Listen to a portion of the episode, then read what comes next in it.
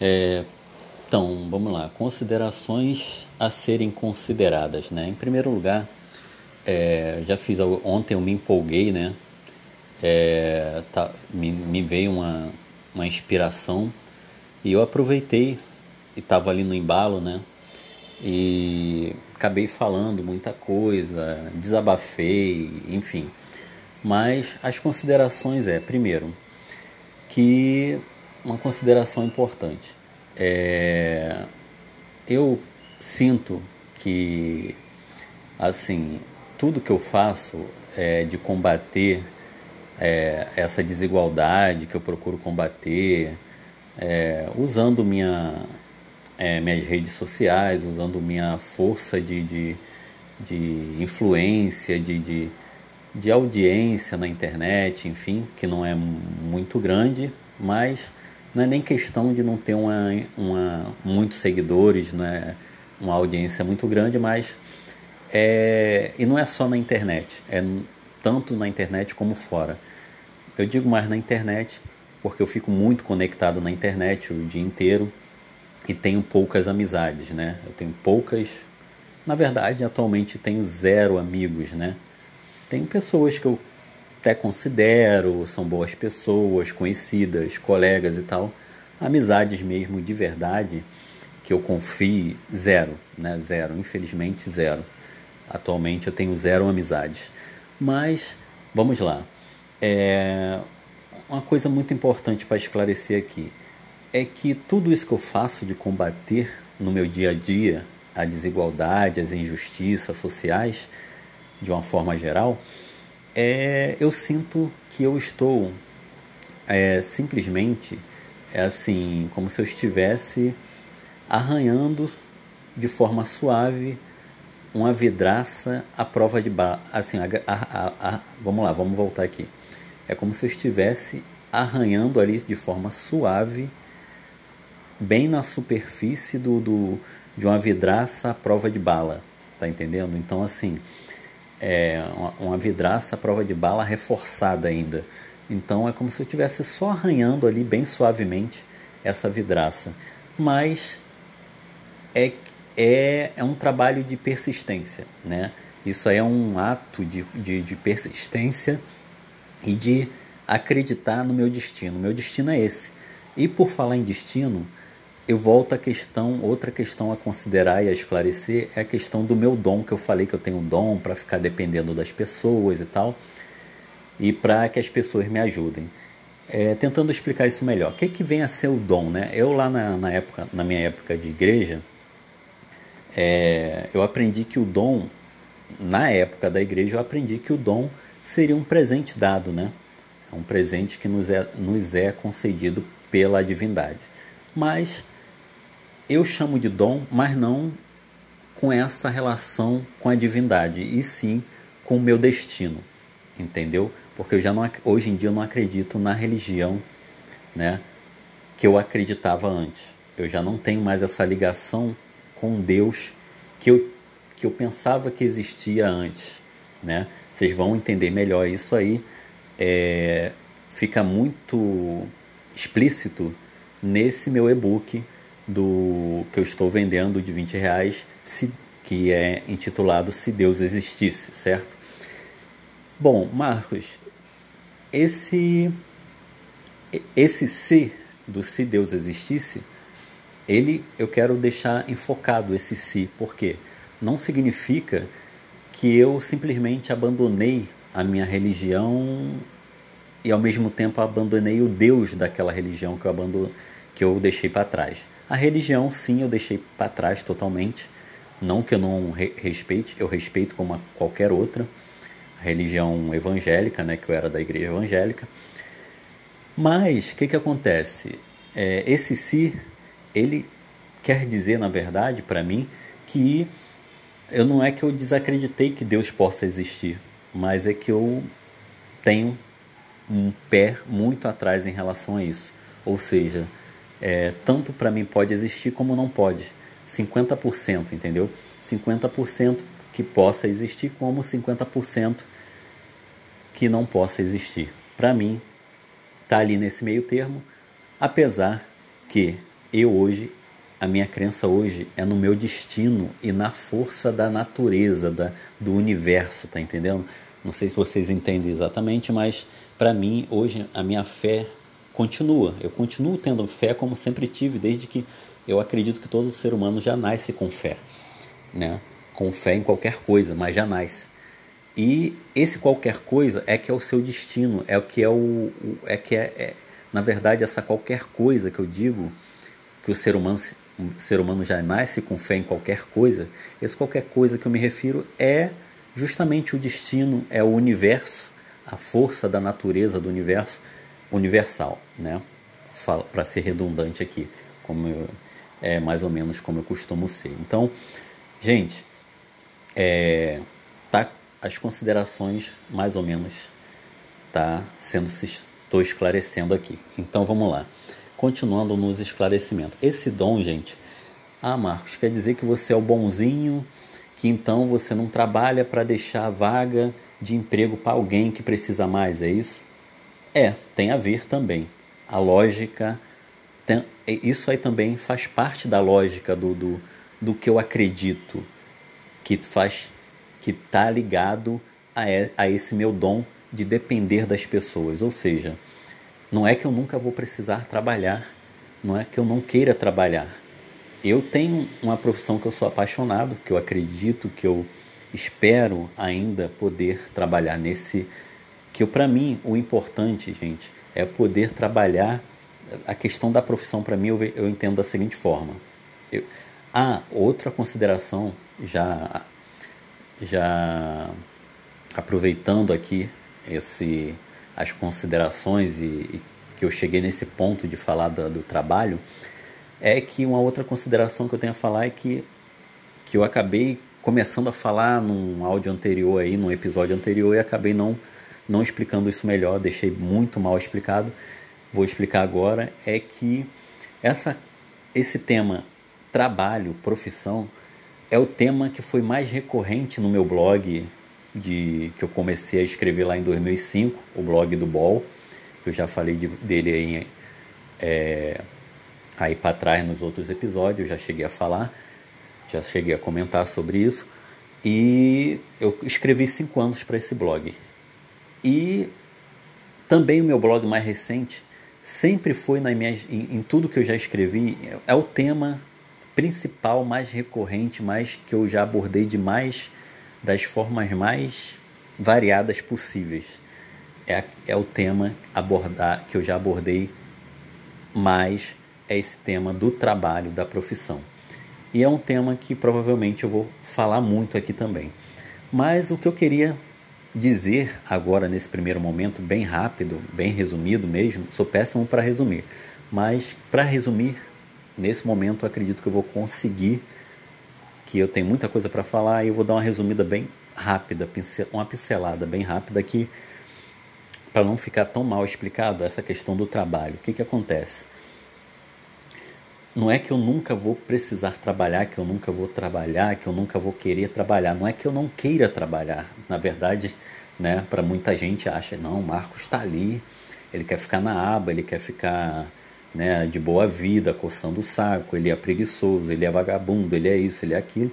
Há essa há esse essa rotulação, infelizmente, há essa esse preconceito com relação ao meu posicionamento, a minha atitude de ficar tanto tempo desempregado.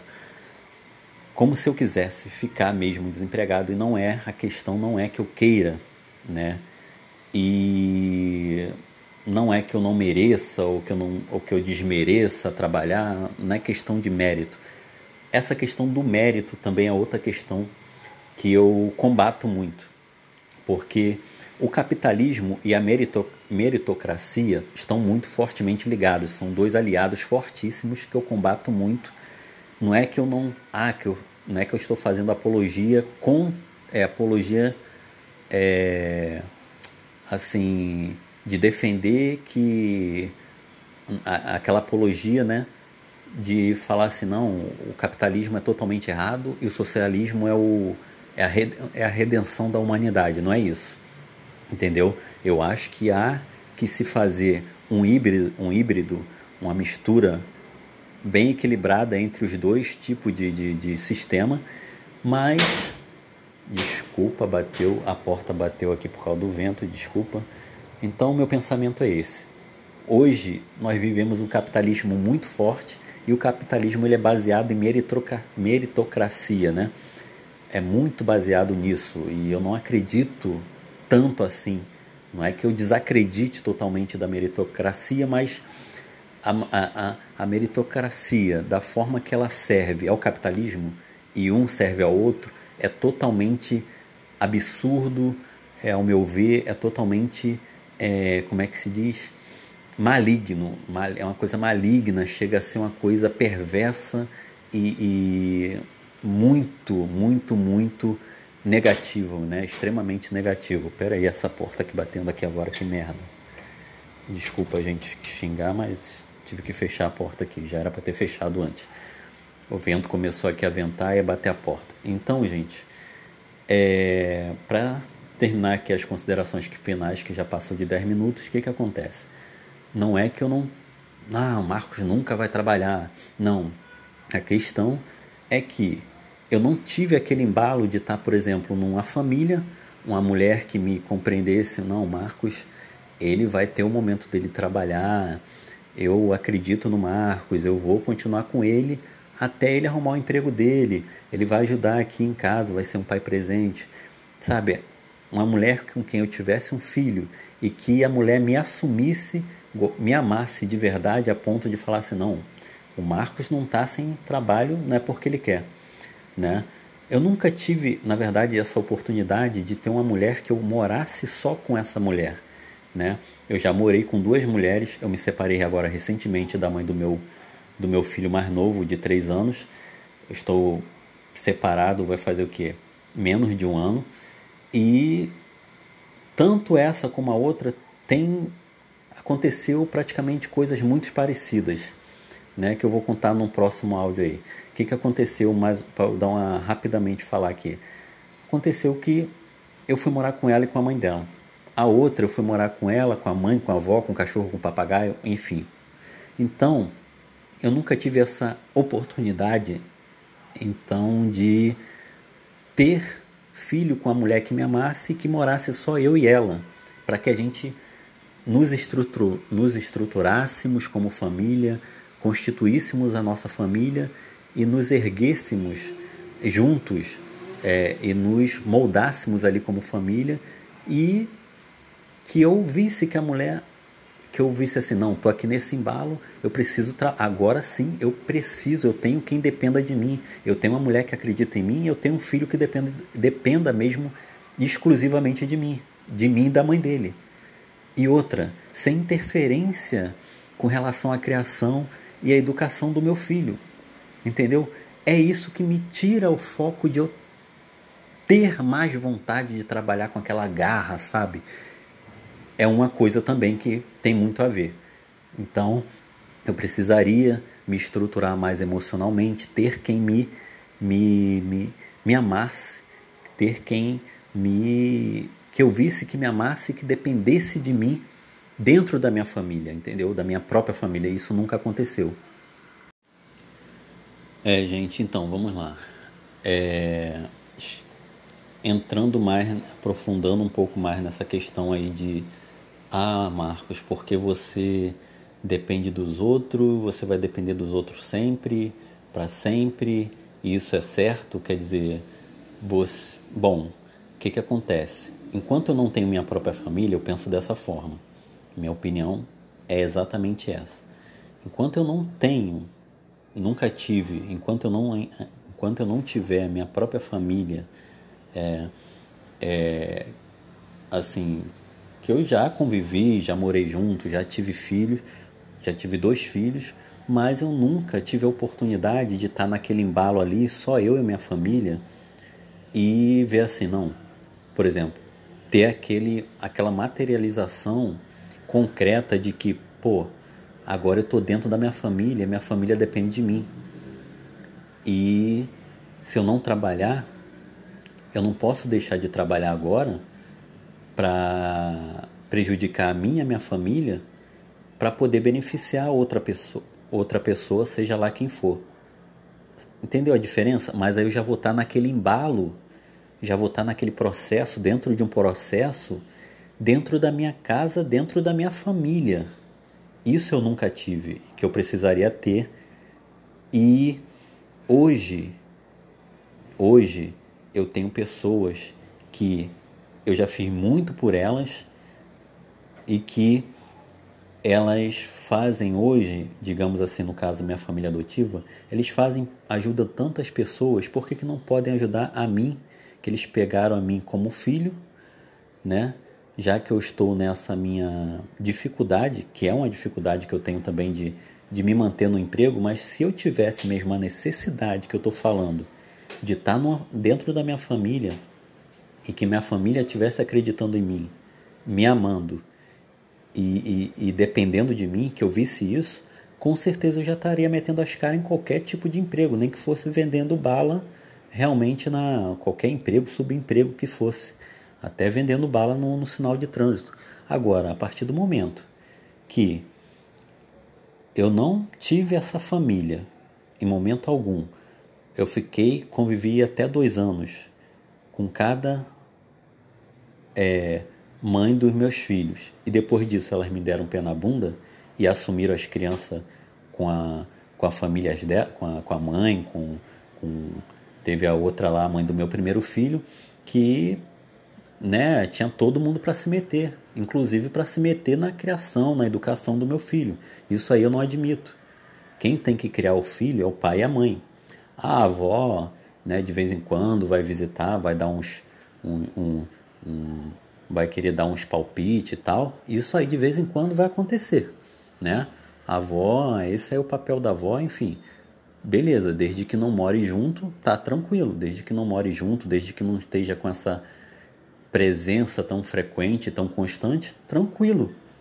Quem vai dar a criação, quem deve dar a criação é, é, e a educação é o pai e a mãe. Isso aí eu não abro mão, nunca vou abrir mão.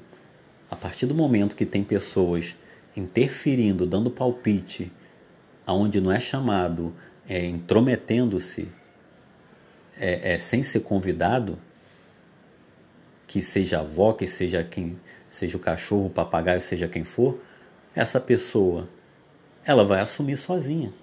Ela vai assumir sozinha, então, entendeu? Vai, pode até continuar sendo meu filho. Eu registrei é o que aconteceu com meus dois filhos, infelizmente, é o que está acontecendo. O primeiro nem digo mais nada, porque o primeiro praticamente eu já perdi. Infelizmente, eu tenho essa grande perda aí que eu tô levando comigo, que eu tenho que é, é, sufocar todos os dias dentro de mim. Infelizmente, é uma dor muito grande, é uma perda irreparável, mas é, é eu também não vou me matar por causa disso. Eu não vou nem me matar e não vou matar ninguém por causa disso. Até aí, né, eu, não, eu tenho que ter uma, um, um equilíbrio, né, um mínimo de equilíbrio. Mas não é fácil chegar a esse equilíbrio. Não vou dizer que é para vocês que são fácil, não é. Agora, por outro lado, eu tenho meu filho mais novo agora, de três anos, que eu me apeguei pra caramba a ele, porque a questão. O que, que é o que, que eu digo que é o apego? Primeiro, o apego tem três, a, pelo menos a esse meu filho agora, eu acho que eu me apeguei ele, a mais a ele do que ao outro. Por quê? O que eu me apeguei a esse meu filho mais novo agora tem, tem três, três situações que eu me apeguei muito a ele. Primeiro, que é, assim, eu é, registrei ele. Né? A mãe dele fez questão que eu registrasse, eu registrei. Segundo, que eu cuidei dele, eu acompanhei ele desde o nascimento. Desde o nascimento, desde que ele saiu do, da maternidade. Eu não desgrudei um minuto dessa criança desde que, desde que eu fui morar.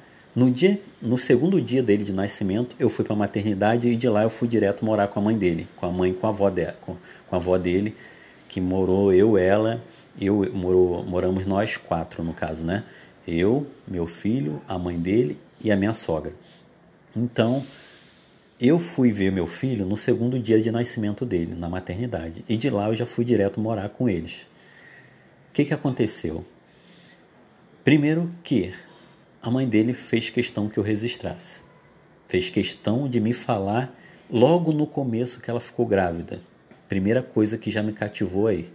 A mãe dele, primeiro que nós já fizemos eles com muito amor. Ela me amava na época, ela me amava. Eu acredito que ela me amava. E não vem ao caso eu me ater tanto a esses detalhes agora, mas quem sabe mais para frente eu, eu me sinta mais à vontade para falar sobre isso em outro momento, que eu acho que não é agora o momento para falar o, o que, que eu posso dizer para provar que ela me amava. Eu acredito, mas eu não só acredito, como eu tenho provas. Mas eu não quero falar dessas provas agora. O que, que acontece? Ele foi feito com muito amor. Tanto, um dos motivos que eu acho que já prova o amor dela por mim, que ela fez questão, né?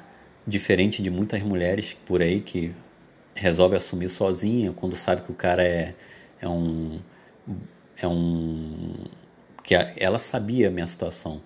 Ela sabia perfeitamente minha situação, sabia que eu estava desempregado, sabia que eu morava numa casa fodida, né? Eu estou mais ou menos já começando a falar a prova do, do quanto ela me amou.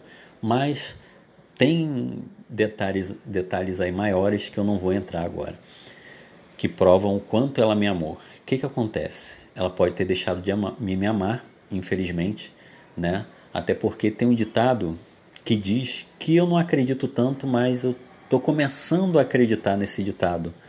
É, depois de ter recebido o pé na bunda da mãe desse meu filho mais novo. Que é um ditado que eu já ouvi, que eu já ouvi ele já tem muito tempo, desde do meu relacionamento com a minha.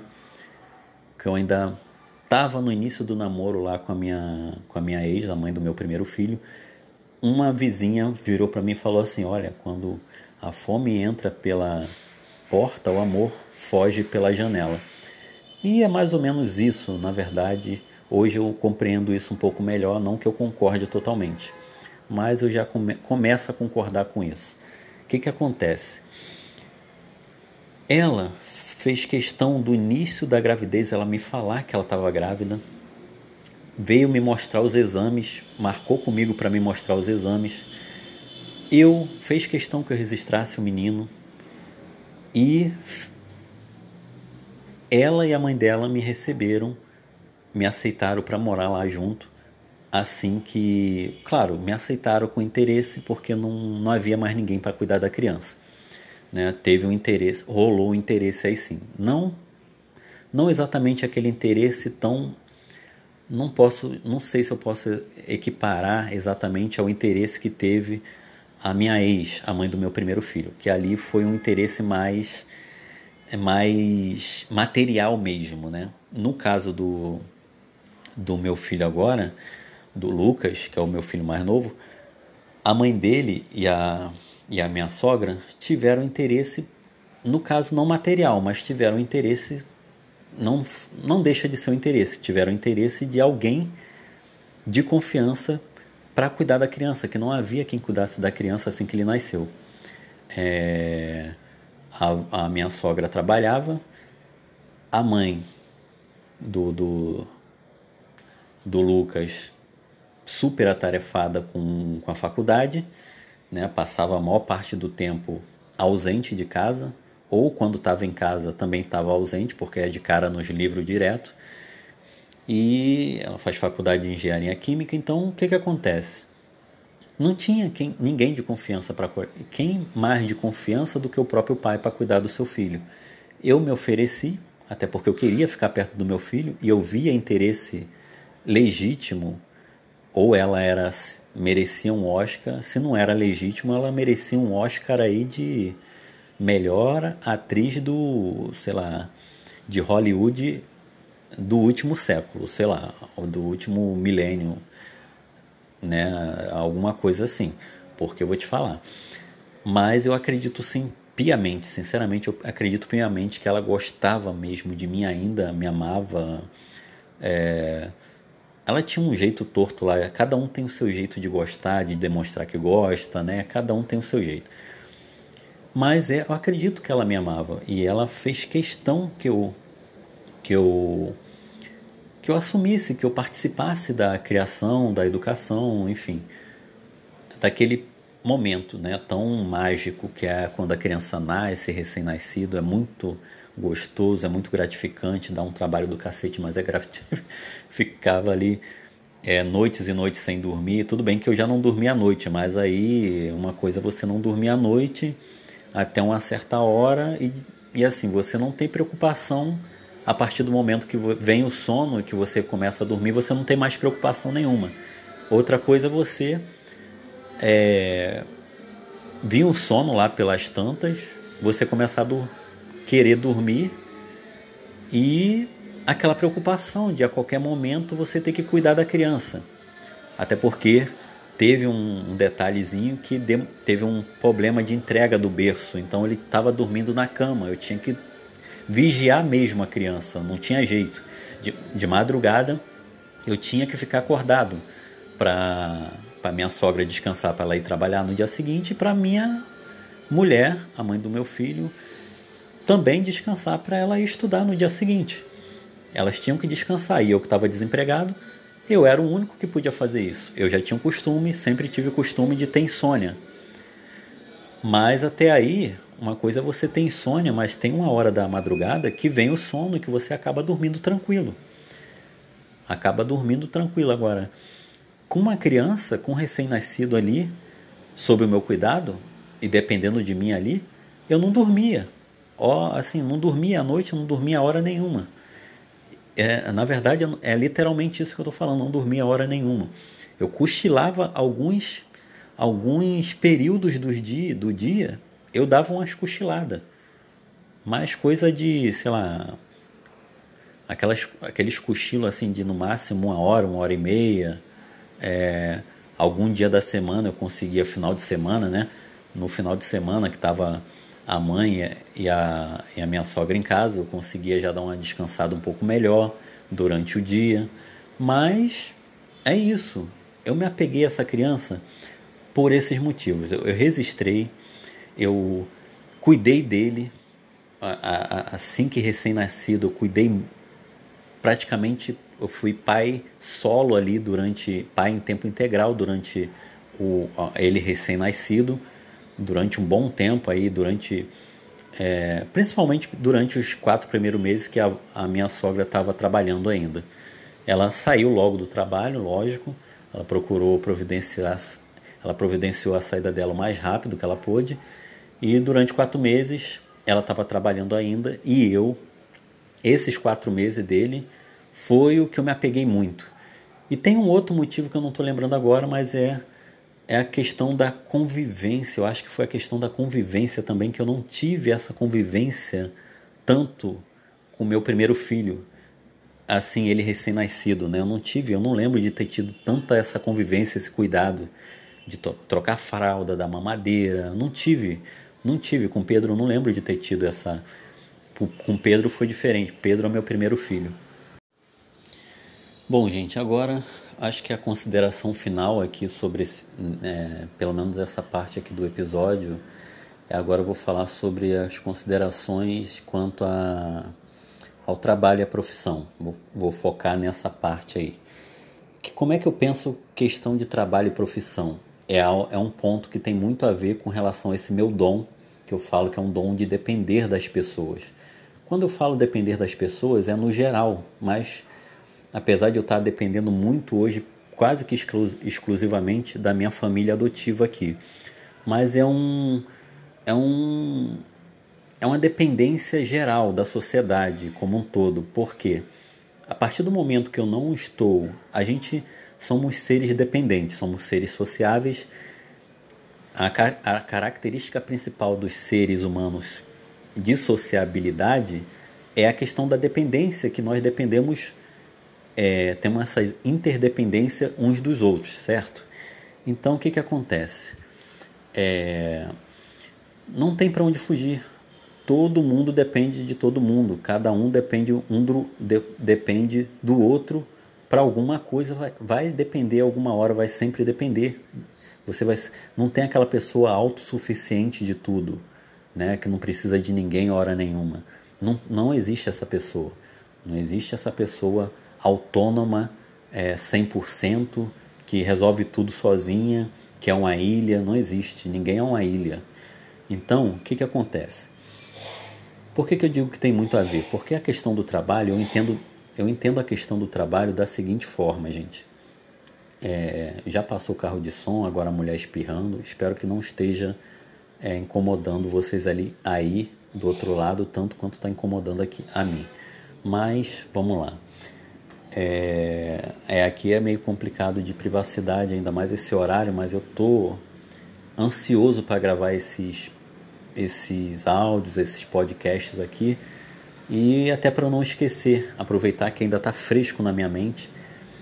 E eu ando com muito muita preocupação e essa preocupação, essa tensão que eu ando, essa essa esses estresses que eu ando tendo é, me, tem me causado muito esquecimento, então eu tenho que aproveitar enquanto está fresco na minha memória para já começar a gravar esse podcast. E então vamos lá, esses áudios, né, aqui. Então, gente, questão do trabalho é o seguinte: profissão. Eu penso na profissão como a gente, como uma ferramenta. A nossa profissão é uma ferramenta que a gente usa para fazer o bem para a sociedade, para que esse bem retorne de volta para nós e que isso é, é fique nesse ciclo para que é, isso gere um bem maior no final das contas. Ou seja, o é, é, que, que acontece? Eu penso no trabalho como assim: eu tenho que trabalhar não pelo dinheiro, não pela minha sobrevivência apenas. Né?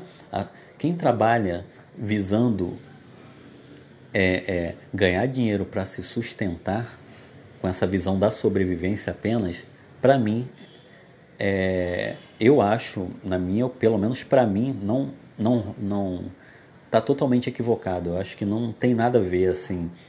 É mais fácil você começar a pegar e sobreviver da mendigância, então, entendeu? Eu acho bem mais fácil. Na minha opinião, é isso. Por quê? O propósito do trabalho tem que haver um propósito assim eu vou trabalhar, em primeiro lugar, aquilo que eu gosto de fazer, porque eu vou me sentir muito melhor e eu vou atender ao, ao, ao meu serviço ou a alguém que eu esteja atendendo diretamente, né? Se eu trabalhar com público, se eu for de humanas e eu trabalhar diretamente com público, ou em uma equipe que eu esteja, enfim, eu vou atender muito melhor ao meu serviço, à minha equipe, ou a quem eu esteja atendendo diretamente, vai fluir tudo muito melhor se eu, estiver, se eu estiver fazendo aquilo que eu gosto de fazer, né? E eu, desde criança, eu sempre vi que eu havia em mim duas vocações. Uma para para que era mais assim, mais infantil mesmo assim para o sentido de querer ser herói. E eu via no policial o papel esse papel do, do herói, né? Que eu via também no, no, na, na, nas revistas e nos desenhos, é, nos gibis né, e, no, nos desenhos de televisão, a figura do herói combatendo o vilão. E eu via mais ou menos isso nas minhas brincadeiras de polícia e bandido, né, que havia essa brincadeira, né? ainda há é, hoje em dia, mas acredito que bem menos, é, por conta da. As crianças estão muito focadas na tecnologia, no largo celular, né? Tá, tem essa coisa hoje em dia, então assim. Mas por, por outro lado, tem muito, as crianças veem muito isso, não como era antigamente na rua, diretamente brincar na rua de polícia e bandido. Hoje elas veem muito isso pelos games, né? Tem aí o Free Fire, que é uma forma de polícia e bandido, né? É um Counter-Strike, CS, né? Aquele esquadrão policial contra o esquadrão terrorista e tal.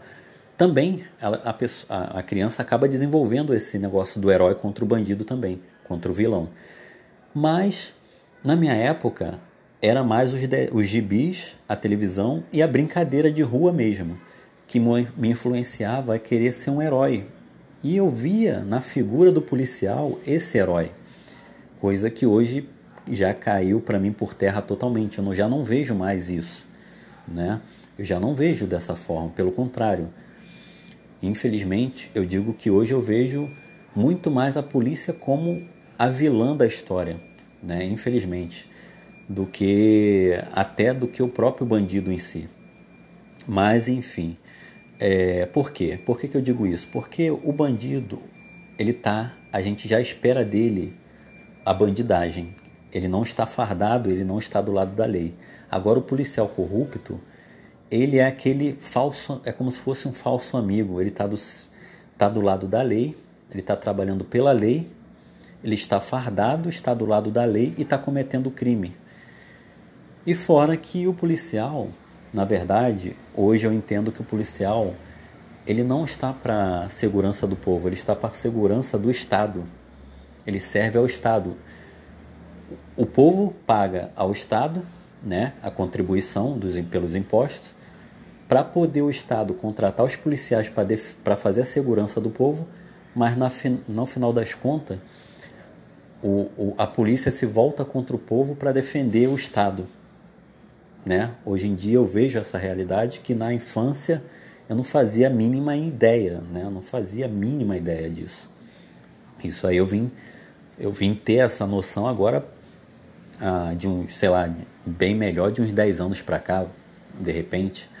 Então na infância eu não fazia a menor ideia disso. Agora, o trabalho, primeira coisa, a gente tem que trabalhar com aquilo que a gente gosta. Segundo lugar, a gente tem que trabalhar num lugar onde esse lugar tenha toda uma sustentabilidade, não só da, da questão de ah, vamos trabalhar com, com materiais ecológicos, vamos pensar na natureza, na, no reflorestamento, é, enfim. Não, é, eu estou falando de sustentabilidade no sentido de, de se preocupar com ser útil em servir, em fazer algo de é, é, algo extra assim. Não precisa nem ser algo extra, mas que seja algo que esteja sempre com a preocupação de, de ser útil para a sociedade, que tenha no final produzir algo de útil para a sociedade como um todo, entendeu? E tem muito trabalho aí que o que sobra de vaga de trabalho aí é trabalho de mão de obra escrava, é de, é, é escravizadora, né? Aquela é o subemprego, chamado subemprego.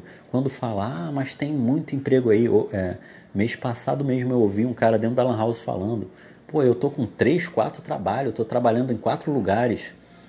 O pessoal reclama que não tem emprego é porque não procura. Me veio, me veio aquela aquela ardência no coração assim, ah, eu teria que responder a esse cara teria que falar para ele, não é bem assim não, meu amigo. Fale só por você, porque é verdade. A pessoa chega ali, fala, né? Ah, explana aos quatro ventos que, ah, que quem não está trabalhando é vagabundo. Então, é, é, o que a sociedade, infelizmente, pensa isso aí. Porque tem gente que tem três, quatro empregos, acha que quem não está trabalhando é vagabundo. Ué, se ele tem lá três, quatro, dez empregos, parabéns para ele né? Pode até ter, pode até ser mérito dele ou não. Mas é louvável que ele tenha tanto emprego assim? Eu não acho louvável, porque num desses empregos, provavelmente ele está tirando. Até um emprego que você ocupe uma vaga, você está tirando a vaga de alguém. Se você não tivesse naquela vaga, com certeza seria a chance de ter outra pessoa naquela vaga que não você, com certeza. Não é nem questão de ser provável, é, é, isso é líquido e certo. Ao partir do momento que você ocupa uma vaga de um emprego, você está tirando a vaga de outra pessoa. Então, eu não o fato de eu não trabalhar, alguém está aproveitando essa vaga que eu não estou ocupando. E de repente é alguém que precisa muito mais do que eu. Entende como é que é a situação?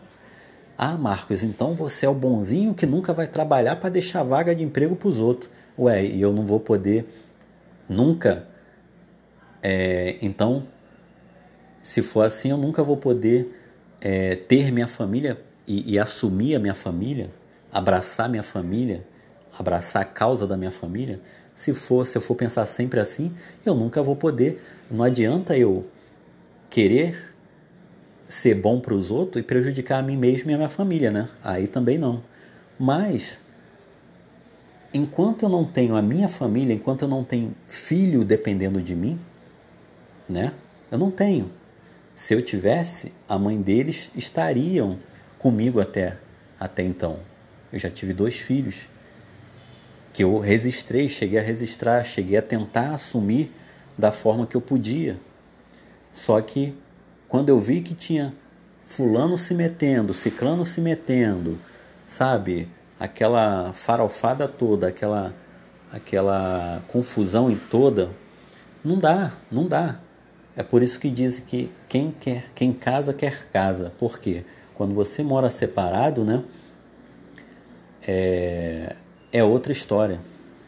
Mas eu vou, esse áudio aqui vai ficar grande porque eu vou explicar um pouco mais sobre isso. Não vou conseguir detalhar aí tão bem explicadamente, mas é o seguinte: na minha, na, na, no caso da mãe do primeiro, meu primeiro filho, com a mãe do meu primeiro filho, realmente foi a, a maior asneira que eu fiz. Só que até aí eu era inexperiente, né? Eu não estou dando desculpa, me, me, me prevalecendo da minha imaturidade, da minha inexperiência, mas realmente foi. Por mais conselho que eu tivesse, eu estava cego de paixão pela mãe do meu filho, do meu primeiro filho, tanto é que eu falava, Daniele, eu te amo, isso aqui é um bordão muito conhecido aqui de quem me conhece. Eu falava isso, eu fui pro karaokê ali cantar isso, todo apaixonado, enfim. Karaokê aqui na vizinhança, eu pagando um amigo, todo apaixonado, e eu estava cego de paixão e inexperiente, eu embarquei numa canoa furada. Só que aí, até aí, a canoa era muito furada mesmo, e eu me ferrei de verde e amarelo, porque eu fui morar com a minha sogra, a mãe da minha sogra, ou seja, eu morei com duas sogras ao mesmo tempo e ainda consegui, com tudo isso, ficar cinco anos convivendo com essa família. Claro que no final não deu boa coisa, fui parar até na delegacia. Mas é, com a mãe do meu do Lucas foi diferente porque era só ela, só morava simplesmente, não, sério mesmo, na primeira na primeira casa que eu morei com a mãe do meu primeiro filho, era quase 10 pessoas numa casa só. Já nessa agora, mais recente, a mãe do Lucas, era só ela e a, e a, só era só nós quatro, era eu, meu filho, a mãe do meu filho e minha sogra. Eram quatro pessoas só numa casa, não era dez pessoas numa casa. Então, e não tinha essa história de ter gente visitando o tempo inteiro. Na outra, além do pessoal que morava na casa, tinha final de semana que chegava a ter quase 20 pessoas dentro de casa. A família que vinha visitar, vinha a família é, é, de fulano, é, a tia, vinha todas as tias, os primos, os sobrinhos. Era quase 10 pessoas dentro da casa no final de semana, muitas das vezes. Aqui nessa outra não. Raramente tinha uma visita de alguém. Quer dizer, não tinha visita absolutamente, praticamente não tinha absolutamente visita nenhuma. Praticamente não havia visita. Então estava ali, ou seja, eu vi ali todas as condições favoráveis para eu permanecer. Até a, a minha ideia é que quando a, a mãe do meu filho concluísse o, a faculdade, ela daí ela tivesse cabeça e tempo para poder pensar em a gente se casar e morar em algum lugar. Até lá eu iria começar a ver o emprego. Só que aí já é uma história longa, né? Eu não tive espaço para procurar, não tive tempo. A, a mãe do, a minha sogra não me deu tempo nem espaço para eu procurar emprego, nem eu não saía de casa. Esses dois anos que eu morei lá, eu fiquei enclausurado em grande parte porque eu quis também para ficar mais perto do meu filho. Eu amei tanto meu filho que eu queria ficar o tempo todo junto com ele, dentro de casa. Eu acostumei a cuidar dele, como se fosse a babá praticamente. Era muito gostoso ficar com meu filho. Eu sinto muito, estou morrendo de saudade dele. Já tem desde o início da pandemia que eu não o vejo. Eu já andei falando aqui até que eu já ouvi, mas eu ainda não ouvi. Tem pessoas aqui que já pensam que eu já estou visitando ele já a décima vez desde a pandemia, mas não. Vai ser a primeira vez amanhã, se não chover, que está com essa chuva aí ameaçando. Bom, gente, é, vamos lá. Esse aqui eu acredito que vai ficar bem curtinho. É, acho que é o, a saideira das considerações aqui desse episódio aqui. Né? Deve ter outras considerações em outros episódios que eu irei criar ainda aí para frente, mais futuramente. Mas é, essa deve ser as considerações finais por enquanto. É o que, que acontece? Com relação ao meu dom, é, quando eu digo ali que eu estou só arranhando suavemente a superfície da vidraça, é, como eu falei, a vidraça reforçada de vidro, de bala per... vidraça de vidro, ó, vidraça de a prova de bala, né, aquela vidraça reforçada. Quando eu digo isso, eu eu digo que é um trabalho de persistência, como eu falei. Por que, que eu digo isso? porque eu sinto, apesar de eu sentir esse essa sensação que é desanimadora, ao mesmo tempo eu eu vou dizer para vocês, gente, isso aí é, o, é a minha parte que eu estou fazendo. Eu sei que eu estou fazendo a minha parte que cabe a mim e apenas a mim. Não, não, não é é o meu destino. Por isso que eu digo que é o meu dom, é o meu tem a ver com a minha missão nessa e não é de deixar legado. Essa questão de legado, ela me. Eu não acredito tanto. Não é que eu vou desmerecer aqui, é falar mal do, da questão do legado, né? Mas eu vejo que a questão do legado ele está muito é, é, é, assim tá muito para esse lado assim do, do, da meritocracia do capitalismo tem todo um, um estigma mal formado, sabe? Hoje em dia tem tanta gente, a sociedade está cheia dessa coisa de hipocrisia, de, de, de pensamentos é, é, de mente fechada. E quando a gente fala em mente fechada, pensa logo na questão de mente aberta, né? do, do da questão do, do, do, do, do GLBT, dos gays e tal que os, o, esse meio dentro do meio gay, quando a gente fala na questão dos gays, vem muito a questão do preconceito relacionado à questão da mente aberta, né? Aí fala-se logo na questão da mente aberta. Mas eu não estou falando nada em questão de mente aberta para o lado do. Nada a ver com esse lado do, de gays, de preconceito. Apesar que também tem a ver, sim, pela lógica, também tem um pouco a ver, porque é, é, um, é uma forma de preconceito, a hipocrisia, essa hipocrisia, essa mente fechada, tem a ver com, com preconceito também. Então, é uma forma de preconceito, não deixa de ser. Então, assim, gente, é, é muito tabu, sabe? É muito pensamento mesquinho, pensamento de, de, de, de, de meritocracia, de capitalismo, consumismo. É, é, é quem está no poder que não quer largar o osso. É, a pessoa, é aquela questão da, da, da pessoa é, quer pode até querer ver você bem, mas nunca melhor do que ela, né? Se possível, bem, bem mas bem inferior a ela. E assim, é, na verdade, tem muita gente que sofre com a felicidade dos outros, né? Tem até, tem até aquela música do, que se eu não me engano é do, ai qual é o nome do grupo? É do, não sei o que, é Raio, ah, eu esqueci o nome do grupo agora Bem, enfim, do Alexandre, Alexandre não sei das quantas, de Pilares, né? Alexandre de Pilares, que ele canta lá aquela música do não tem gente que não pode ver você feliz, que sofre, sofre, mais ou menos assim, não estou lembrado da música, é, não estou lembrado exatamente agora o, a música, né? Mas quem conhece, quem é do pagode aí sabe. O que, que acontece? É, é isso, a realidade é essa, que tem gente que não pode ver ninguém feliz que sofre. E quem quer ver o bem do outro, pode até querer ver o bem, mas assim, nunca melhor do que a si mesmo.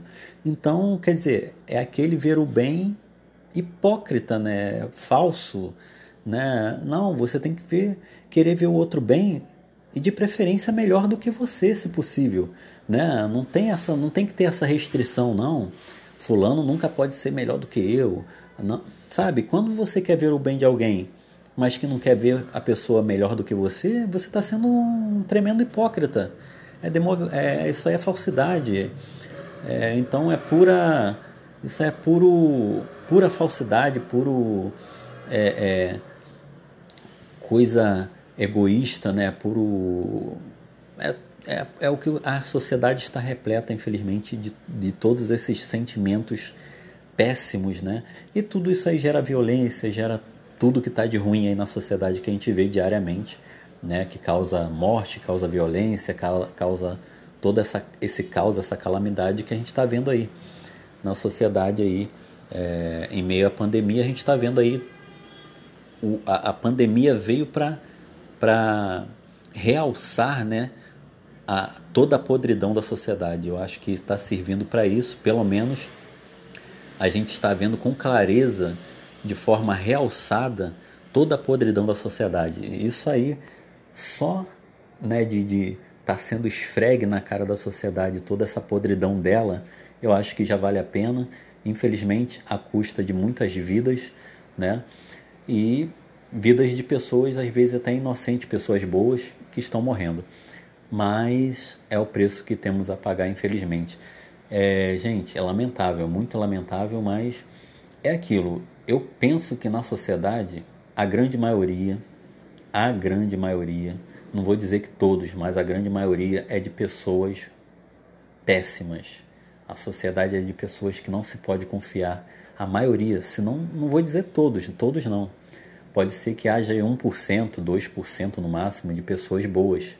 Acredito que exista porque eu fui adotado e graças a essas pessoas que não, nunca não, não tinham obrigação nenhuma, não tem, nunca, nunca tiveram, não tem com relação a mim e a, a meus irmãos, e no entanto está até hoje nos apoiando, apoia a mim meu, e meus irmãos, né? E mesmo a gente errando, vacilando, já errei, eu já eu mesmo já errei pra caramba, já vacilei muito. E eles continuam aqui me tô aqui dentro, não só estou aqui dentro da casa deles aí, como é, aos domingos meu meu pai adotivo vem aqui me traz café da manhã, quer dizer, é, praticamente me traz café na cama, quer dizer, é, é desse jeito, ou seja, o que, o que mais falar? Não tem nem como pôr uma legenda sobre isso. Não dá para comentar, dispensa comentários, né? Acho que, em primeiro lugar de tudo, eu devo minha vida a eles, porque com certeza, é, se eles não, não adotam a mim meus irmãos, eu, essa hora, há muito tempo já estaria ou enterrado, ou, né, ou no caixão, ou é, cometendo crimes, preso, enfim, estaria na vida aí mais errada possível. Com certeza isso aí é absoluta, é, é praticamente a certeza absoluta, porque já não teria mais meu pai, já não teria mais minha mãe, já não teria mais meu pai também, né? Ah, e corrigir uma coisa que eu falei aí para trás, aproveitar para corrigir que eu falei que meu pai morreu em 2007, ou seja, já tem mais de 10 anos, só que eu falei errado quando eu falei que minha mãe havia 20 anos, ia fazer 20 anos que eu perdi minha mãe. Não, já vai fazer 30 anos ou mais, né? 30 e, acho que vai fazer 36 anos. Não, 36 não, 31 anos. Calma aí, deixa eu fazer umas continhas aqui rapidinho. Ela faleceu em eu tinha 14 anos quando minha mãe faleceu, eu tô com 41 uh, para 40 é, 26, 27 anos, eu acho que eu acho pelas minhas contas, eu ando bem mal de matemática, mas eu acho que vai fazer 27 anos, ou seja, está indo para 30 anos que eu perdi minha mãe. E eu havia falado que ia fazer 20 anos. Então, corrigindo aí. É, então, assim, gente, eu realmente é, vou falar para vocês. Eu tô nessa daí, por que, que eu tô falando isso aqui mesmo? Agora me deu um branco, peraí. Bom, eu quis falar isso, gente, para poder explicar o seguinte. Ah, me deu um branco. Meu Deus, não acredito.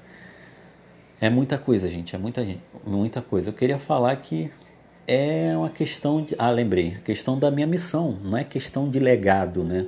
Ah, legado, um outro episódio eu falo sobre questão de legado, mas eu, eu não sou muito a favor de questão de, é, de dessa, desse aspecto das coisas de, em relação a legado, deixar um legado, que a gente vive para deixar um legado.